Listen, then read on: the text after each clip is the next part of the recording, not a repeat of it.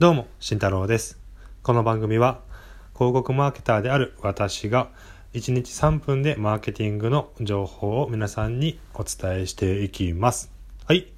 今日はですね、ちょっとマーケティングとは違う話になるんですけども、まあ、私が音声配信を続ける理由というので、えー皆さんにお伝えしたいと思います。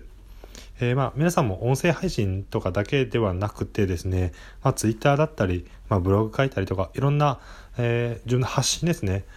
発信していく、まあ、作業というかことを、えーされていると思います。まあそれをなぜ皆さんするのかというとこですね。で、私は私なりの、まあ、理由があって、えー今やっています。で、そこを、まあ、しっかり言語化しておきたいなというので、えーちょっと今回は収録させてもらっています。で、えー私が音声配信を続ける理由というのは、自分の、えー意識を変えるためですね。というのも、心理学の実験でですね、あの意識が変わったら行動が変わるっていう、まあ、実証実験がありましてあのホテルの清掃員の人たちにあ一つ一つの行動ですね。階段をどれだけ登ったら何キロカロリー消費するとかこのベッドメイクは何何キロカロリー消費するとかっていう表を渡したグループと渡さなかったグループがあってそういう実験をしたらしいんですね。どどういう行動の変化が出るかっていうのを。で渡した方のグループはやっぱあの少し体重が落ちたみたいです。で渡せなかった方はまあ当然ですけどもあの体重は変わらなかったというので、まあ、ここから言えることっていうのはしっかり自分でこう認識して意識を変えるだけで行動が勝手に変わっているということですね。なのでじゃあその、えーしっかり意識をしていくっていうのをじゃあ逆にどうしていけばいいのか？っ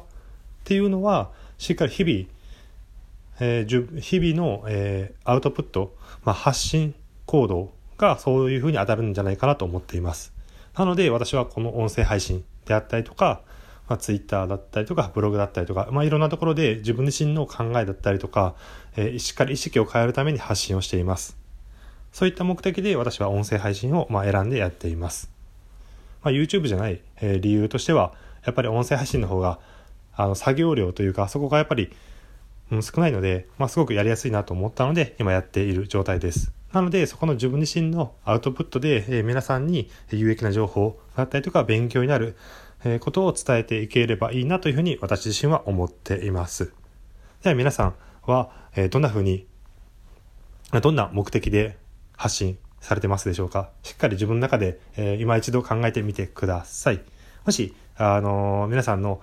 こういった理由でやってるよというのがあればコメントをいただければありがたいです。はい。では今日お話しした内容は、あなたはなぜ発信しますか？という内容でお話ししていきました。では今日はこれまでです。じゃあね。